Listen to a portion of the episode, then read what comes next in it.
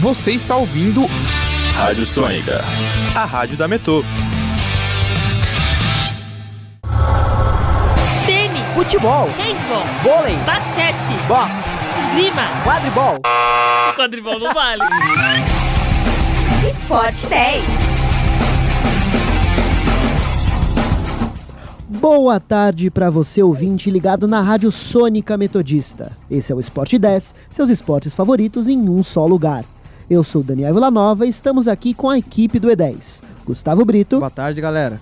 Luísa Lemos Boa tarde, gente. e Matheus Dias. E aí, pessoal? Vamos com as manchetes de hoje. Brasil começa a Copa de Basquete Masculino com vitória. Confira os resultados da rodada 17 do Brasileirão. Jogador de Fortnite admite trapaça em torneio solo. E os indicados ao The Best. Basquete, Copa do Mundo de Basquete começa na China e o Brasil começou com tudo, ganhando de 102 a 94 da Nova Zelândia. Amanhã a partida será contra a Grécia, a líder do grupo, pelo saldo de pontos. Já na segunda fase, dos 32 times, apenas 16 estarão no páreo para a conquista do título e as vagas na Olimpíada. Pela lógica dos novos grupos na segunda fase, se o Brasil se classificar, terá que enfrentar os dois classificados do grupo dos Estados Unidos. A final será dia 15 de setembro e o Brasil está concorrendo a uma das vagas nas Américas. É, o Brasil tá com um grande desafio pela frente. O que vocês acham? É, gente, o Brasil começou agora na Copa do Mundo de Basquete na China, uma Copa que começou bem diferente, já que foram de 24 times foram para 32, algo muito absurdo, né? E são só sete vagas no mundo inteiro. Ou seja, de todos os times das Américas, Argentina, Brasil, Estados Unidos e por aí, só tem duas vagas. E, bem, apesar dos Estados Unidos, na minha opinião, terem começado um pouco caducando, ganharam da República Tcheca, mas começaram meio mal, eu acho que vai ser um grande desafio para o Brasil, já é garantido na já é garantido na segunda fase e pode ser um, um grande perigo para o Brasil, não é mesmo? É, eu acho que o Brasil ele tem qualidade, né? Tem um, um, um basquete que apesar de não ter tanta tanto incentivo, é um basquete, se você conseguir pegar na, na- nas Américas, é um basquete, claro que não, não chega ao nível do- dos Estados Unidos, mas é um basquete que ah, tem sua tradição. Ah, então não sei, não sei se dá pra sonhar com o campeonato, né? Mas eu acho que com uma boa colocação e uma vaga na Olimpíada, acho que é possível. Eu também acho bem possível. Vale, vale ressaltar também que o Brasil agora vai jogar contra a Grécia, né? É, do time do atual MVP da temporada, o Antetokounmpo. E o, o técnico da seleção, o Petrovic, ele, ele admite que tem uma tática muito boa que vai parar o, o, o jogador, o jogador grego. É, vamos, vamos ver se isso realmente vai dar resultado e por que o técnico está tão confiante assim, né? É verdade, a gente tem que esperar alguma coisa, né? A Nova Zelândia joga bem, o Brasil até que ganhou, só que a Grécia também tá chegando muito bem, né? Ganhando de 85 a 60 da seleção de Montenegro. Ah, mas é a seleção de Montenegro, mas ganhou com um bom saldo, né? Vamos ver como é que o Brasil vai poder parar esta força grega. Futebol,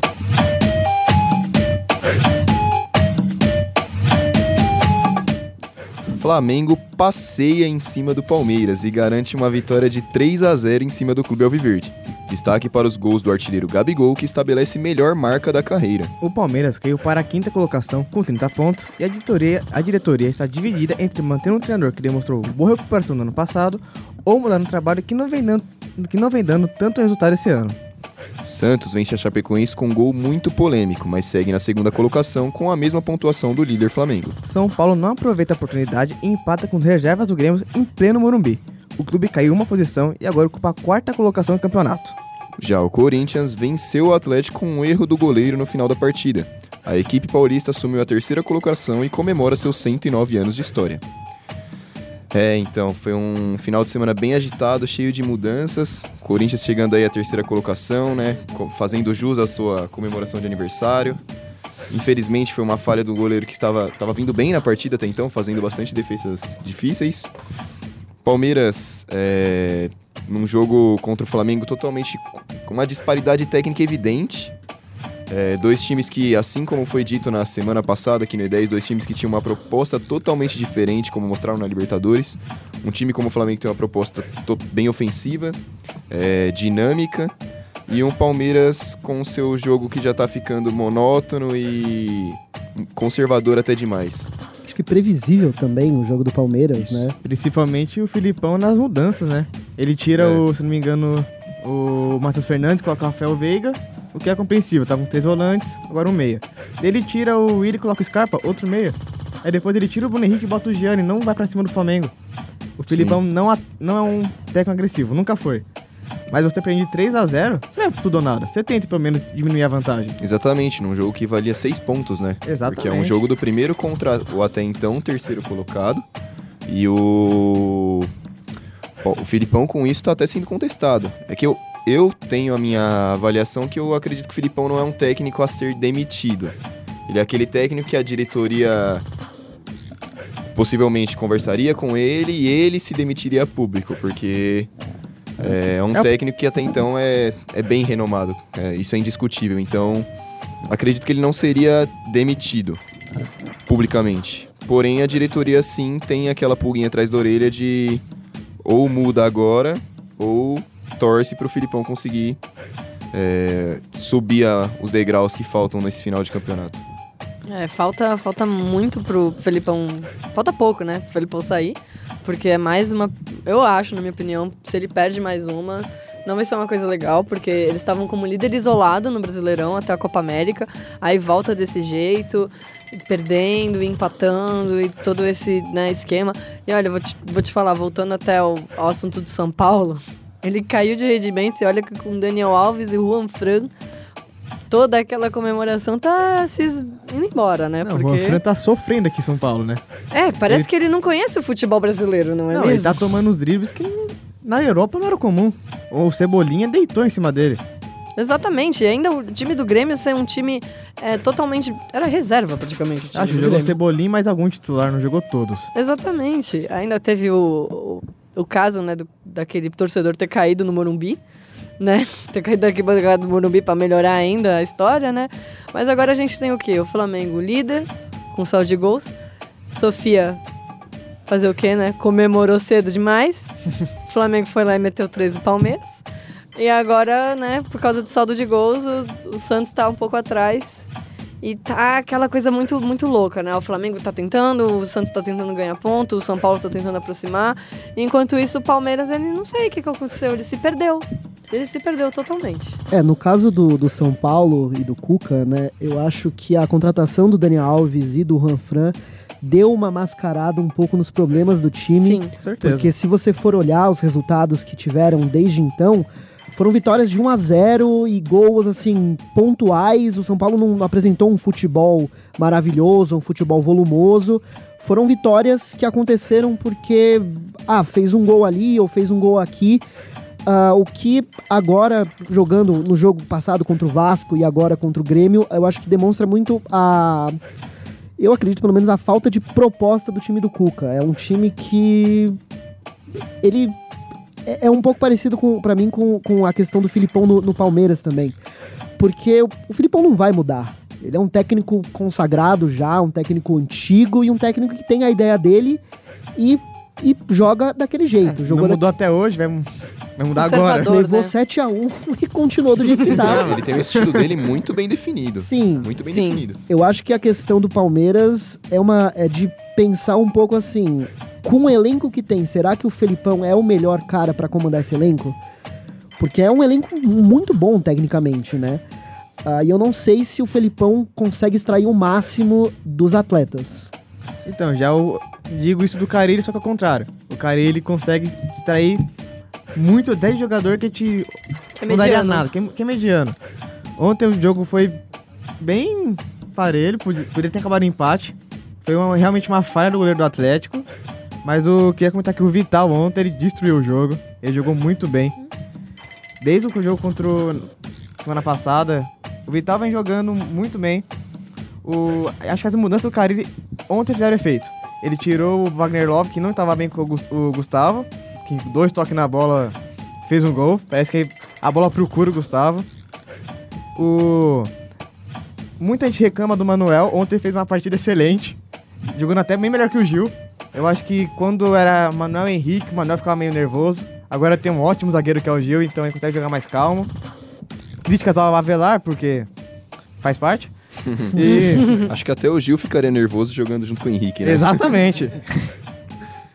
E antes de mudarmos de pauta, um pequeno protesto, porque o Flamengo, eu preciso falar isso, o Flamengo, apesar de fazer contratações milionárias, ainda não resolveu o assunto dos meninos do Ninho do Urubu. E querem pagar 80 milhões no Gabigol.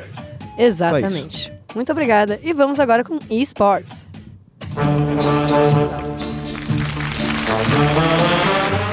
Não, não, essa não. Não, também não. Não, não, não. Não, Léo, caramba, não, eu quero outra. Não tenho ideia para fazer uma vinheta, então vamos falar de jogos. Jogos digitais.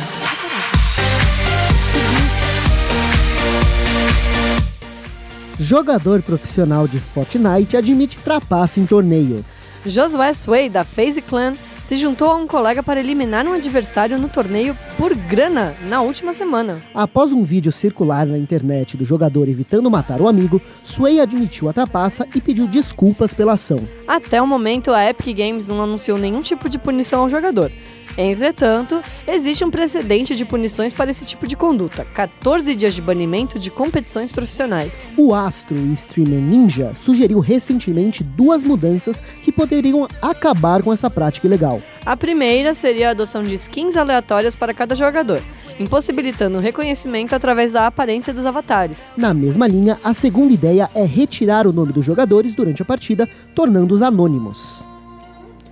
É, é, é uma coisa que também, que principalmente no, no, no Fortnite acontece, né? Porque esse campeonato solo é um campeonato em que você, como o próprio nome diz, joga sozinho. Mas no Battle Royale, que é o, o gênero do, do, do Fortnite, são 100 jogadores co- é, jogando é, e o, o último que fica em pé ganha, né? Então existe ah, casos em que jogadores ah, se uniram ao colegas ou fizeram duplas para, vamos dizer assim, facilitar na hora do jogo. E o que acontece nesse vídeo, é, que aconteceu no torneio, né, foi que o, o Sway, ele entra num tiroteio que tá acontecendo, ele mata um dos jogadores, ele tem a oportunidade de matar o outro jogador, mas ele reconhece aquele jogador como amigo dele e ele deixa o cara aí, deixa o cara se curar e opta por não ah, não matar o amigo dele, né? Ah, o que é uma coisa considerada ilegal no, no torneio, porque se o torneio é só. Existe o torneio em dupla e existe o torneio solo. O torneio solo é para ser jogado sozinho, como o próprio nome diz. Ah, o fato do Ninja ter se pronunciado sobre isso, que é talvez o maior nome da comunidade de games hoje, é bem importante, porque ele tem um peso muito grande no cenário. Ah, então é bacana ver o- ele ah, se posicionando em prol de, de mudanças no jogo. Ah, mas vamos ver o que, que vai acontecer, né? A Epic já, já baniu alguns outros jogadores por 14 dias, como, como diz a nota, ah, por atitudes semelhantes. E é esperar para ver, tomara que eh, o Sway seja punido de acordo com, com a gravidade da coisa que ele fez.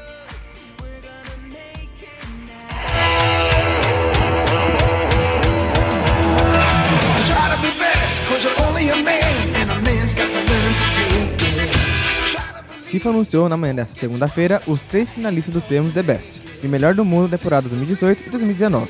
Entre os jogadores concorrem Messi do Barcelona, Cristiano Ronaldo da Juventus e o zagueiro Van Dijk do Liverpool. Além disso, dois brasileiros estão na disputa de goleiros, Alisson do Liverpool e Ederson do Manchester City. O vencedor leva o prêmio no dia 23 de setembro. E aí, vocês apostam em quem para levar o prêmio? Qualquer um que não seja o Messi e o Cristiano Ronaldo, pra mim tá ótimo. É, Então, Van Dijk. Só tem Exatamente. três? Acredito que se a FIFA.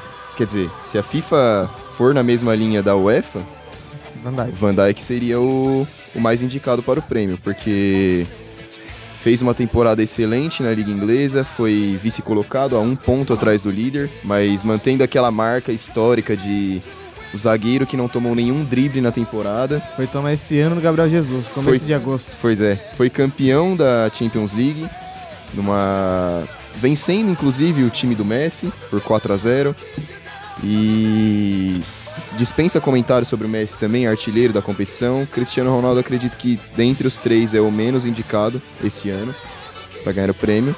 Mas fico aí entre Van Dijk e Messi. Na minha opinião, acho que o holandês merece, merece vencer esse É, ano. concordo com você. Também ficaria entre o Messi e o Van Dijk, porque a primeira temporada do Cristiano Ronaldo foi muito bem na, na Liga Italiana. Mas na Champions não jogou o que era esperado, esperado dele. Já então, já o Messi e o Van Dijk destruíram os seus times. Eu também tô torcendo pelo Van Dijk, pelo estilo de jogo que ele tem. Ele tem um jogo inteligente. Ele não é aquele zagueiro de, ah, tem que dar o bote e pegar a bola. Ele espera o atacante resolver o que quer fazer e ele, dá, ele resolve a jogada. Ele é muito inteligente.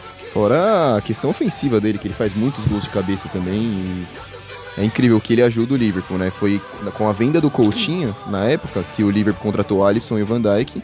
Foram as contratações que mudaram o Liverpool e fizeram ele Subiu de patamar, né, o Liverpool? ser o melhor time da Europa. E ainda nos goleiros, eu tô torcendo muito para o Alisson, do Liverpool, porque o Alisson, pra mim, na minha opinião, e copiando também a opinião do, do grande Tafarel, que ontem no Globo Esporte deu uma entrevista falando que o melhor goleiro de hoje em dia é o Alisson.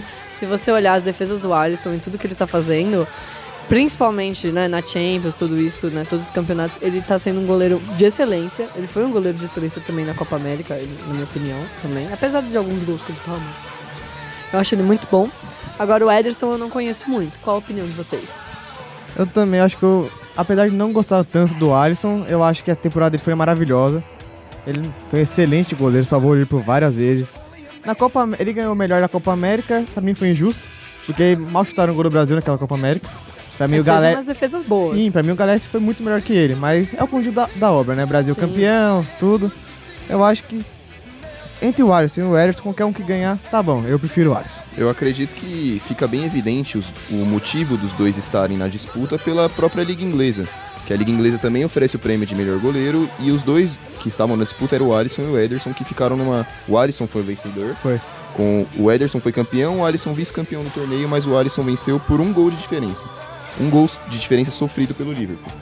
Então, são dois goleiros que estão páreos, os dois são se destacaram muito esse ano. E acredito que o Alisson anda na frente por ter sido campeão da, da Champions League e goleiro titular da seleção na- no título da Copa América. É, e o Alisson ele ganhou ó, o prêmio de melhor goleiro em praticamente todas as competições que ele disputou: Campeonato Inglês, a Champions League, a, a Copa América pelo Brasil.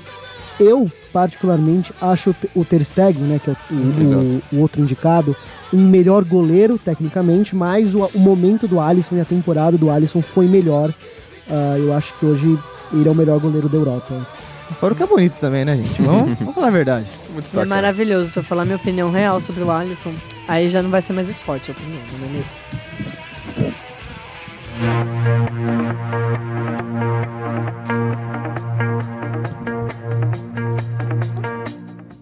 E antes do final, a gente vai dar. O Vinícius de Oliveira vai dar aqui uma nota triste, né? De pesar. Então pode, pode mandar ver, Vinícius. Pois é, boa tarde, pessoal. É, como jornalista em informação, né, a gente tem que passar informação para vocês, né? É isso para isso que a gente está estudando. Porém, como entusiasta do automobilismo, eu não- não queria estar dando essa notícia, mas neste sábado a gente teve a, mais uma etapa da Fórmula 2 na Bélgica, né, no circuito de Spa-Francorchamps. E na prova do sábado da Fórmula 2, o piloto Antoine Huber o francês, né, da equipe ART, ele veio a falecer num acidente. Ele acabou batendo na, na barreira de pneus e meio que estilingou de volta para a pista. E nessa que ele voltou, um outro carro veio e não conseguiu desviar e bateu no que a gente chama de posição em T, né? Bateu de lado e para, praticamente só, sobre, só sobrou o, o cockpit do carro do, do, do francês. Ele foi, o, a equipe de emergência chegou a tempo, conseguiu tirar ele do carro e levar ele de helicóptero para o hospital mais próximo, mas ele acabou não resistindo e veio a falecer. O, o esporte a motor ficou em luto, ainda está em luto, porque era um, era um jovem piloto que tinha tudo para chegar na Fórmula 1, tinha um talento enorme. Ele que já tinha até competido com o Charles Leclerc, que acabou por ganhar a primeira vitória dele é, na- no domingo, né, na Fórmula 1, com o Esteban Ocon, Ocon o Pierre Gasly. Eles quatro Eles quatro desde o kart, né? Eles corriam juntos e para eles foi, foi uma, uma perda enorme. E o Charles Leclerc de, dedicou né, a vitória desse domingo para ele. E como eu disse, é uma, é uma, é uma perda grande para o automobilismo. Claro que com todas as medidas de segurança, todas as medidas de segurança que ainda a gente vem tendo ao longo dos anos, vem aumentando a segurança, mas o esporte, o automobilismo em si é um risco, né? Quem tá lá sabe que sabe que é um esporte de risco e que todo dia, todo dia, toda vez que eles entram no carro e vão para a pista, eles estão colocando a vida deles em risco, mas é por alguma coisa que eles amam. Então, a gente tá, tá de luto assim, né?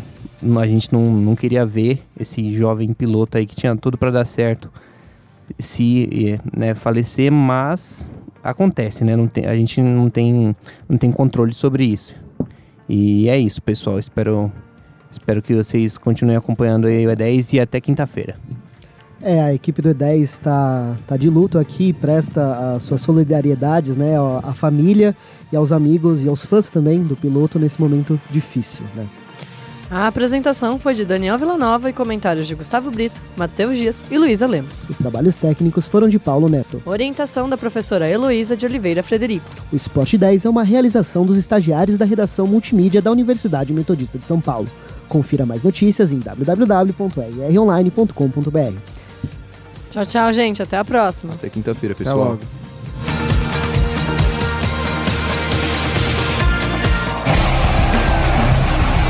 Spot 10.